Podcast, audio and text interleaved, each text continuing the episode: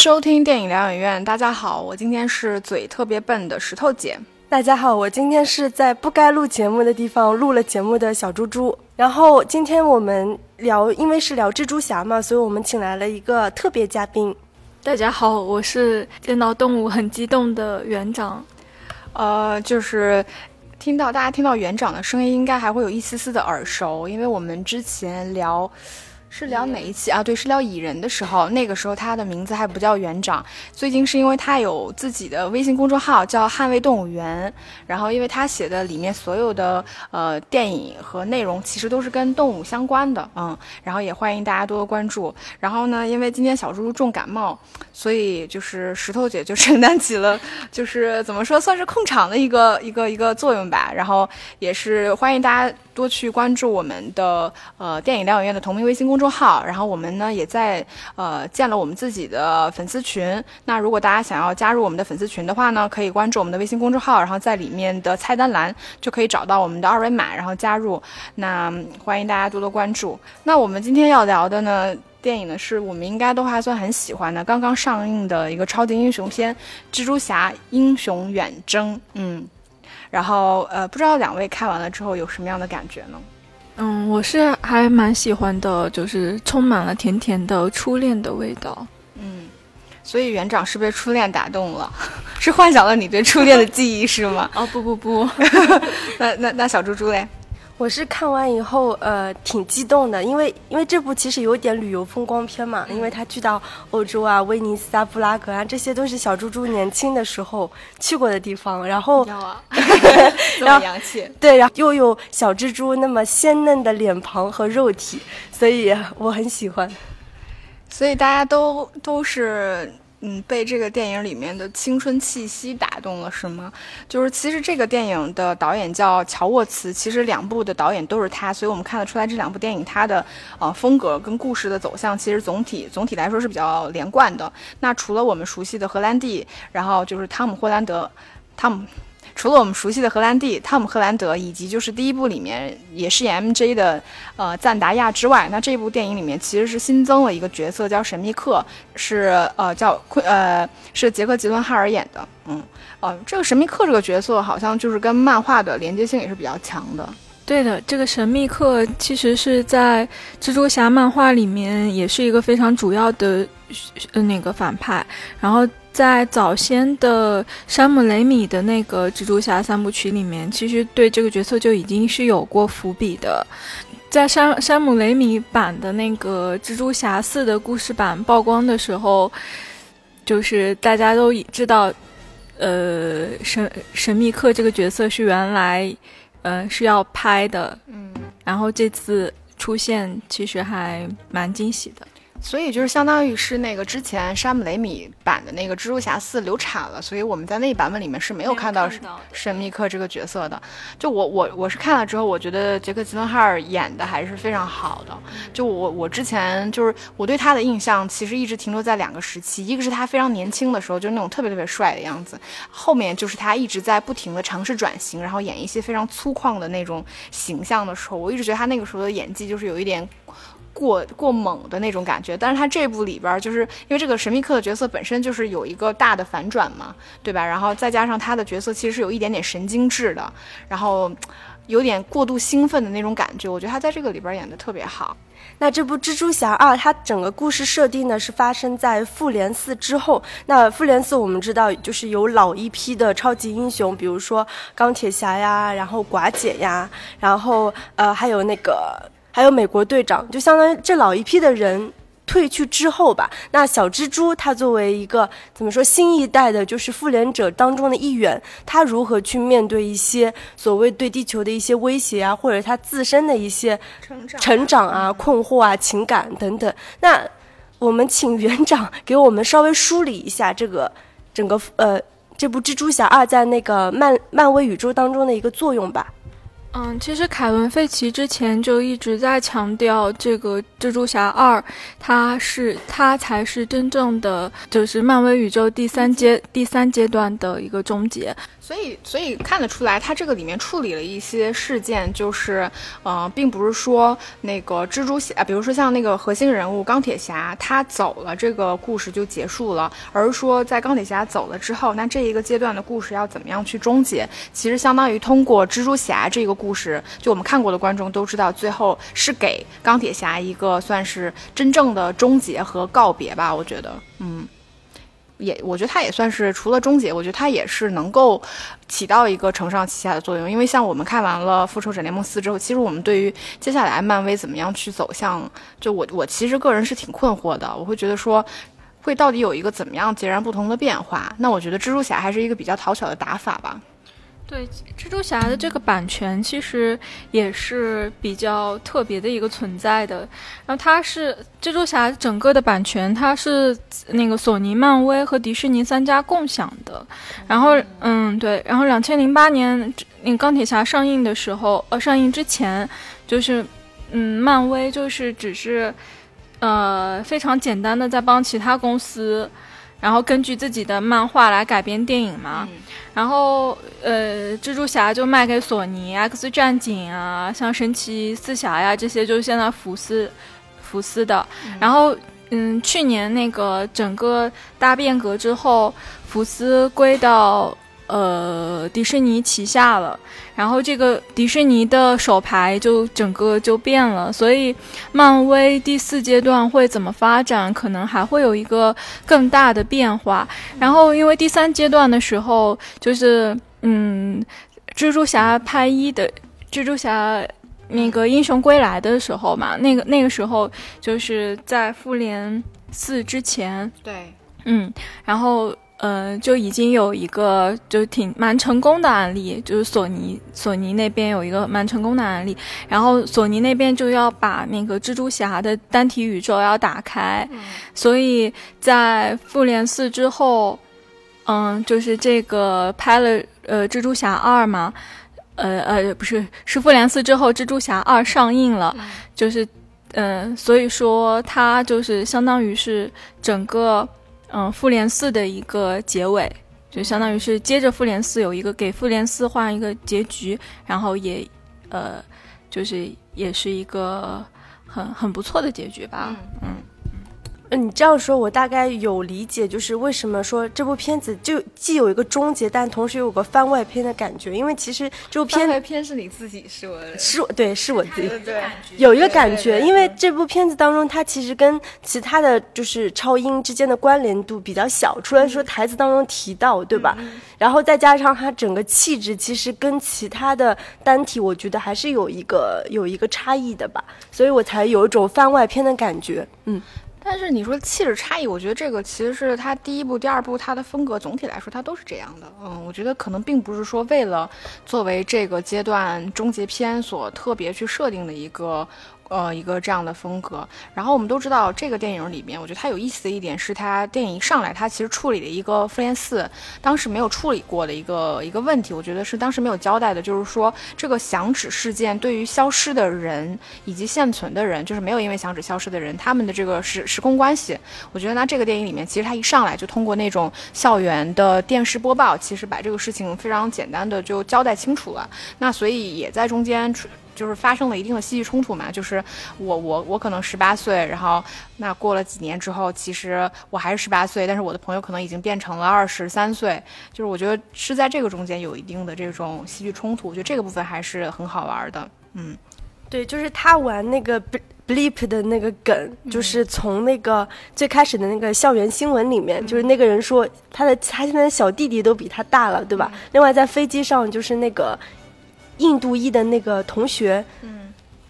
被捉弄，就说他不能喝酒，这些都是玩的这个梗，所以这也构成了这部片当中的一些一些笑料。因为这个五年之差，我觉得会在这个青少年群体当中会有一个更大的放大效果啊，没错，对吧？因为成年人你可能我三十岁和三十五岁其实差异不是很大，但是一旦在 teenager 就是可能十岁到成年跟未成年，对对，这个攀比的那对，所以是很有意思的梗，嗯。嗯，说到说到就是成年未成年的这个，我觉得，嗯，就是在之前还有一个蜘蛛侠平行宇宙的那个，嗯，动画片嘛，然后那个电影其实拍的也很很好看，就是也也很年轻，就是给年轻人，嗯，一个不错的呃观影体验的一个感觉。然后这个跟这个跟蜘蛛侠二有一定的承接，就在在从特效角度来看，就是。呃，有有几个镜头就让我一下就跳到了那个平行宇宙那个动画片里面去。嗯，就我不知道，就是平行宇宙，我当时也看了，但是就我我觉得是不是那个电影对于漫画迷来说，就是接受起来。它的那个就是愉悦感会更强，因为我我当时确实很难 get 到说那个平行宇宙它的有趣之处，但是就是这个这部蜘蛛侠二里面，就是它也有关于就是一个人幻进入幻象之后的那种大量快速的特效，其实与跟那个动画片是非常非常像的，对。然后我我当时看的时候也产生了同样的感觉，就让我想起来那个动画片。然后以及我觉得它这部分的处理，就是这个蜘蛛侠二里面这部分的处理，其实也增加了这个电影里面的游戏感。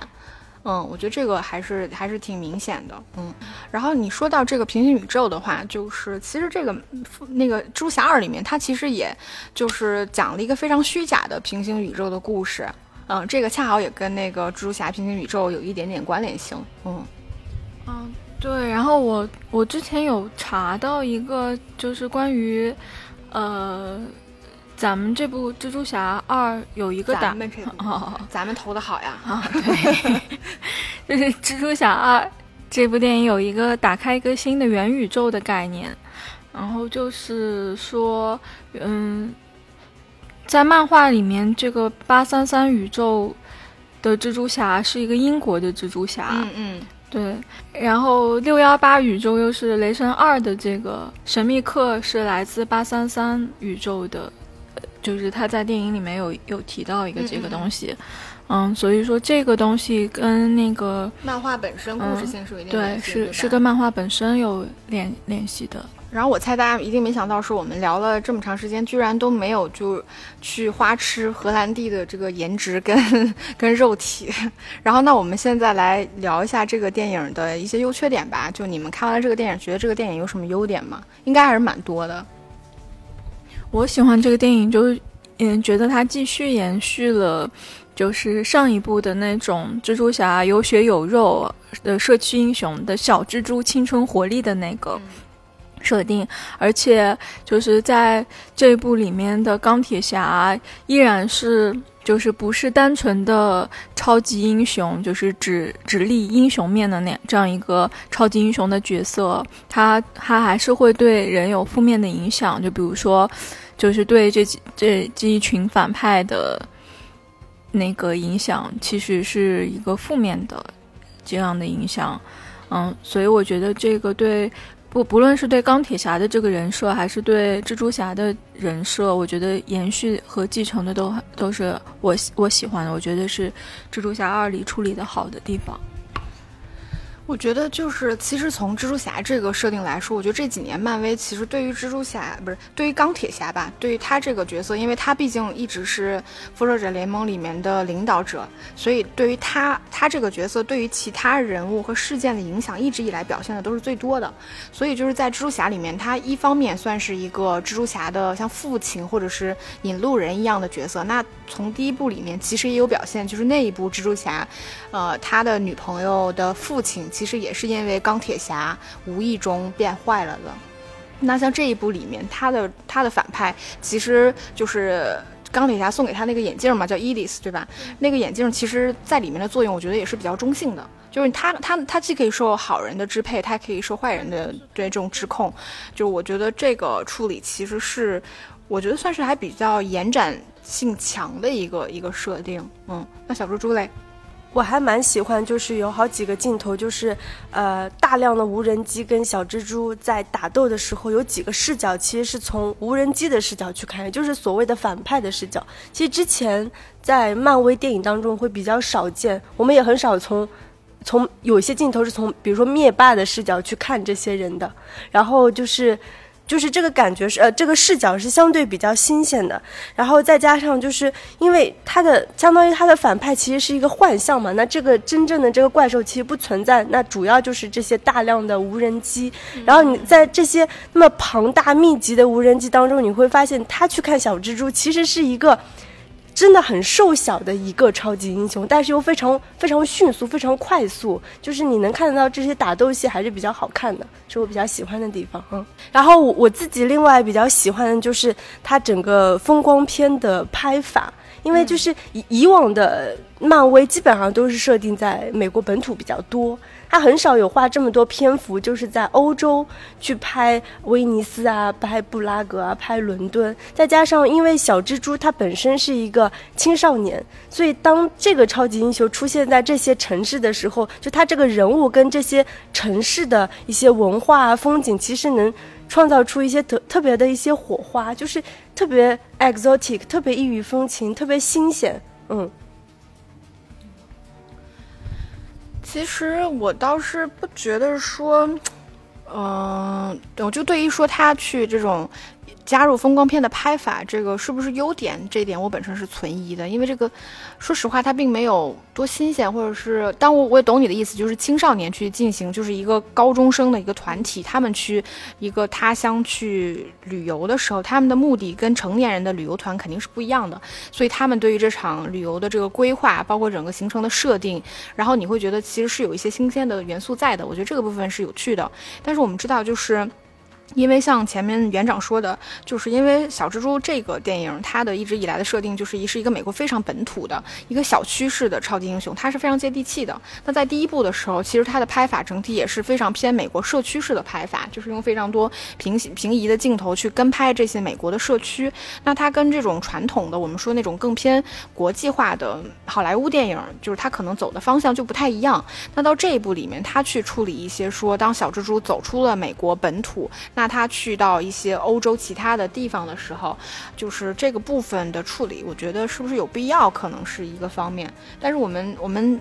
也觉得说，这个肯定是跟说小蜘蛛需要从一个小区英雄拓展到一个更加偏国际化的英雄这样一个成长，我觉得是有关联性的。但是至于他处理的实际效果，我倒。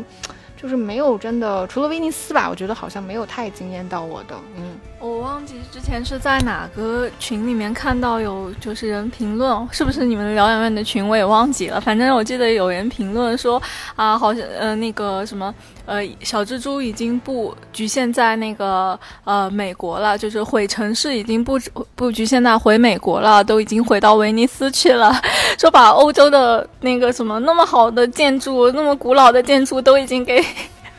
都给毁了，嗯，还好是假的，就还好只是幻想。但是它那个破坏应该是真的，对无人机的破坏应该是真的，只是说实际上就是大家看到那个幻象就破坏的原因是。不是真实的，不是无人机的那种。然后我是看完了这个电影之后，我觉得这个电影对我来说，我觉得最大的一个在故事上有趣的地方，就是它这个故事其实核心是在处理一个关于超级英雄幻象的这么一个反思。对，因为呃，里面就是杰克·吉伦哈尔饰演的这个。呃，神秘客嘛，他能够成功的一个很重要的立足点在于，这个整个故事是在一场这个大的灾难之后。那这这个大灾难之后，其实所有人的心里是一种非常恐惧的。其实这个他也说到了，说这个时代的人其实他们什么都相信，所以他这个故事才可能去成立，他才可能说我外星人什么，呃，这个叫呃。金木水火，它是水水火木地这种不同的什么外星人又入侵了，然后那个这样一个超级英雄要崛起了，就是大家对于这样的故事会非常容易去相信。我觉得它有去影射当下我们的这个恐怖的氛围，我觉得其实其实是有的。我觉得不光是美国吧，可能就是全世界各地的这种，嗯，还有一个我就是前面也提到过了，就我觉得他他对于那个。呃，关于这个电影里面有点像平行宇宙的那种游戏感的处理，我觉得是，呃，非常有趣的。这个一方面，我觉得是很符合这种偏青少年类的呃超级英雄所有的一个感觉。嗯，这个，特别是在这种甜甜甜的这种，嗯，荷尔蒙分泌的洋溢，充满了整个荧幕充满了荷尔蒙气息的这种处理上，我觉得也是非常好的，就很甜的感觉，初恋的味道。嗯嗯。然后还有，我觉得它这种游戏感的话，其实也变相的消解掉了一些，就是我们所谓的大灾难之后的这种非常严肃和恐怖的氛围，因为它这个故事毕竟是在接着说。可能地球上有一半的人是经历了这种恐慌的，就是你的亲人全部都离世了之后，因为我们记得《复联四》里面，它上面其实有大量的片段是在讲述说这个城市有多么萧条，对吧？我们可能家里面的亲人都不在了的这种非常严肃和沉重的氛围。那它这个里面，我觉得这种强烈的游戏感的设定，其实是有消解掉一些这种方面所制造的严肃和沉重的感觉，包括你提到的说，呃，我跟同龄人这个五年的差距之间所能制造制造的一些喜剧效果吧。接着，刚刚园长有提到，就是这个整部片洋溢着青春的荷尔蒙，确实是这样。就是他这部片子应该会很讨好女粉丝的一个视角，对吧？因为我其实是很看什么你都觉得讨好女粉丝。我我我自己很喜欢，就是 M J 跟那个小蜘蛛侠这一一对 couple 的设定，因为其实 M J 他不属于那种很标准的美国甜心，就跟那个他的胖子的那个女朋友形成一个对比，对吧？M J 她是一个酷酷的，有自己个性，然后很很性格鲜明这样的一个女性，然后包括她的形象也，她打扮其实也都比较中性。那这这在一定程度上，她其实中和掉了小蜘蛛她身上有点奶里奶气的那个感觉，所以这一对 couple。不是特别特别讨人喜欢吧，嗯，而且就是我觉得他很有趣的，就是我们都知道小蜘蛛蜘蛛侠的女朋友叫 Mary Jane 嘛，对吧？然后但是这一部就是这两部里面小蜘呃蜘蛛侠他其实从来没有提过就是 MJ 他的全名是什么，他其实就一直在用他的名字的缩写。我觉得这个 MJ 这个说法其实也是有让这个女生的感觉是稍微酷一点的，就不像 Mary Jane 那么听上去那么温柔啊，就是那种比较偏传统超级英雄女朋友的那种感觉。嗯，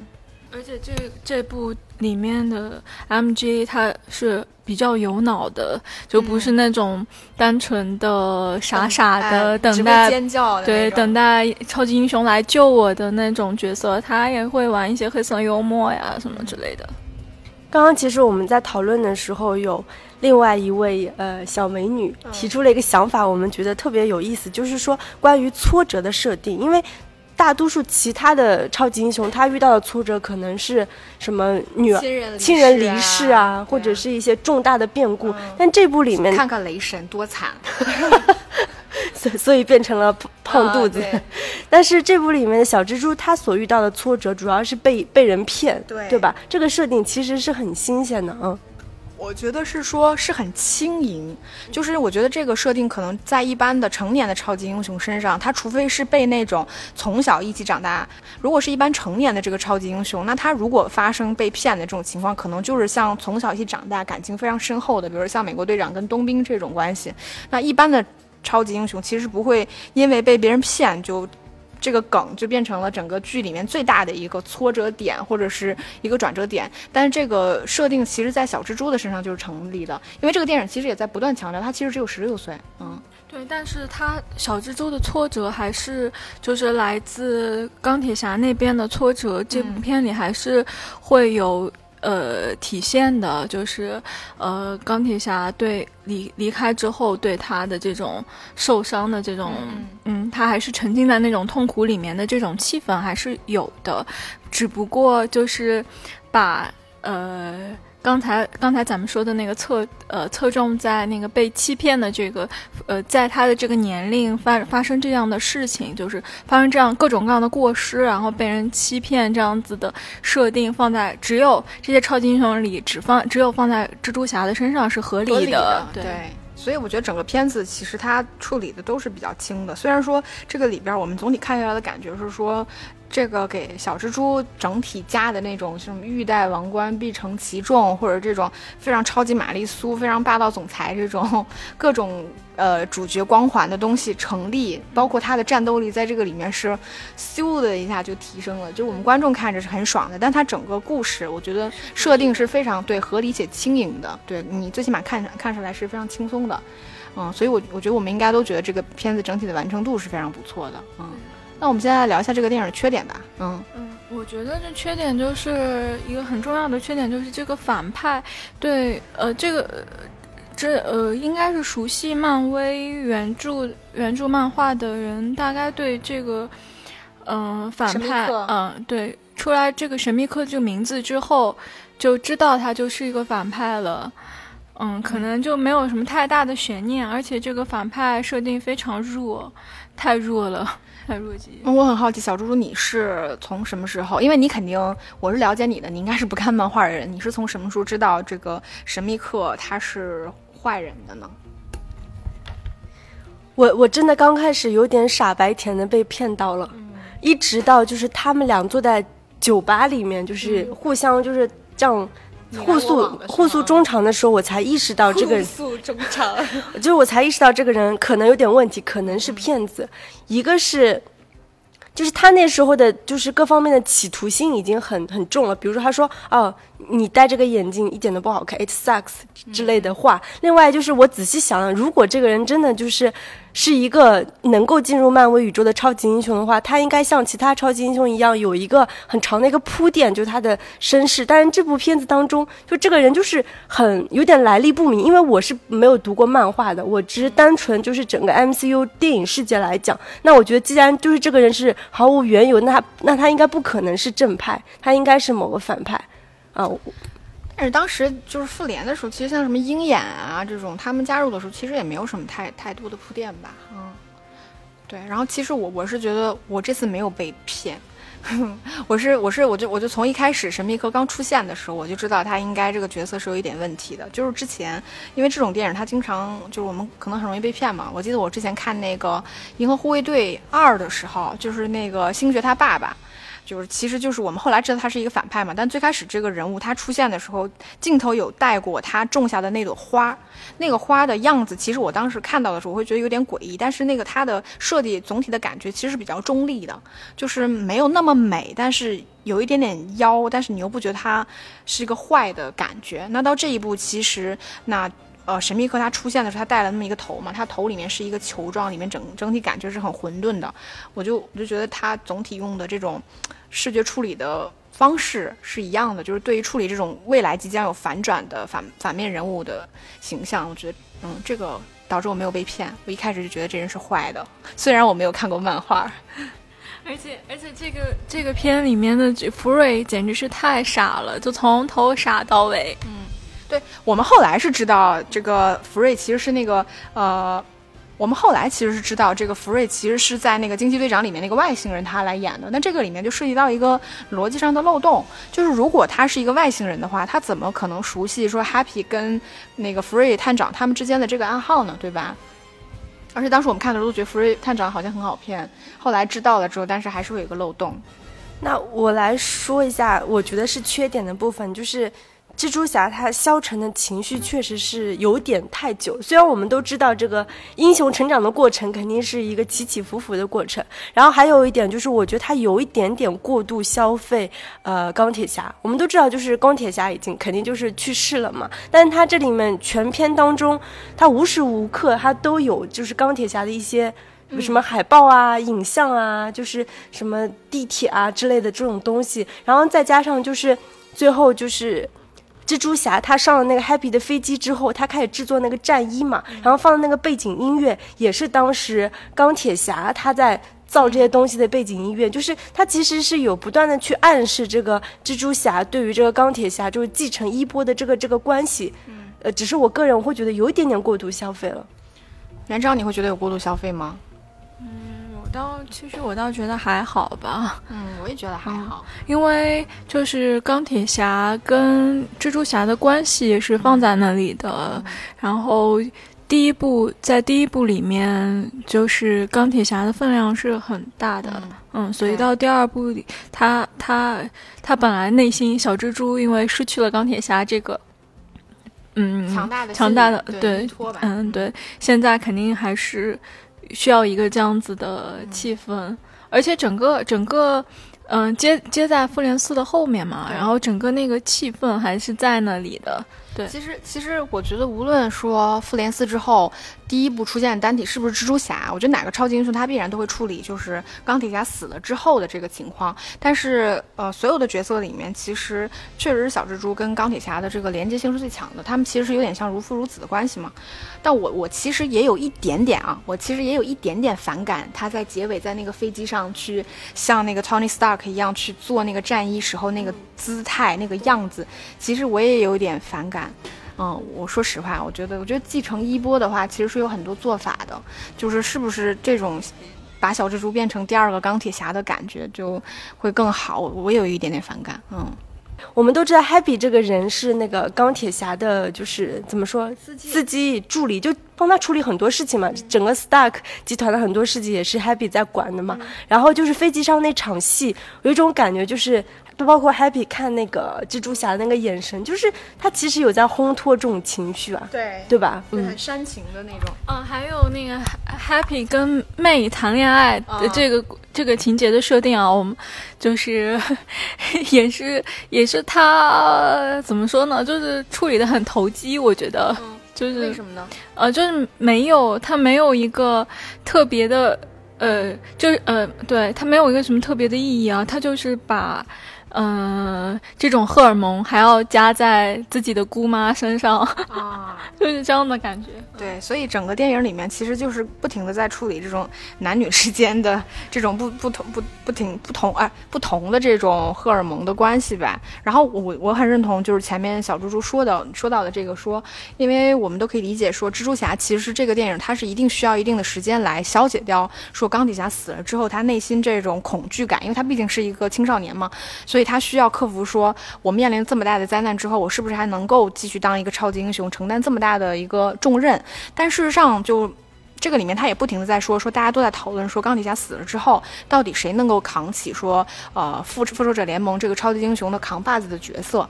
但我们肯定说，作为普通观众，我们并没有说这个角色就会是小蜘蛛，所以他这个部分的很大的压力，我们是没有办法那么理解的，可能更多的是一种自身的对于这种巨大压力感的一个感受。那包括说钢铁侠把这个一个什么。哎，伊丽丝的那个眼镜给到他，他会有这种什么压力啊？这种部分我们可以理解，但我们还我还是觉得时间处理的过长了。包括电影前半部分一直是呃跟第一部的手法一样，他用大量的这种像海报啊、像 LED 屏啊去表现，就是 Tony Stark，就是无论他走到哪儿都跟都跟着他如影随形的那种呃压迫感。我觉得这个部分是有的，但是就是这个情绪实在是太长了。这种对。那最后我再夸一下小蜘蛛的颜。就是，哎，我们每次录漫威，只要提到小蜘蛛，你都夸。哎，我记得上一次，我记得上一次我来的时候，我们还专门讨论了个人最喜欢的超级英雄角色。我记得那时候，呃，小猪猪队长，不不不，小小猪猪说的就是小蜘蛛，就是荷兰弟。对我印象很深刻，我记得他那会儿，你当时说的是谁？我那会儿也说的是荷兰弟。哦，嗯，那你嗯，他是我是我是坚贞的奇异博士。对对对对，嗯。然后我我记得这部电影当中，就是他跟 M 就是 M J 知道他是蜘蛛侠之后，他不是要迅速的换衣服嘛？然后小蜘蛛露了他的上身，然后你能天哪！哎，我突然想起这个，你说的搞笑。我当时跟我一个朋友一起看，然后他也是看到这个镜头的时候，突然说了一句“好想看”。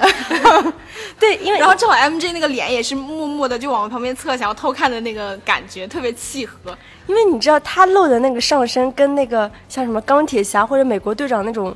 成熟男人的那种 肌肉感是不一样，他是那种又有点肌肉，但是又有点鲜嫩的感觉，这个是很微妙的。你们这种 我无法说了，差不差不多得了，不要再往下聊了。嗯，行，那我们今天的节目就差不多到这里了，然后感谢我们的特别嘉宾，呃，动物园园长。谢谢谢谢大家，谢谢大家，拜拜，拜拜。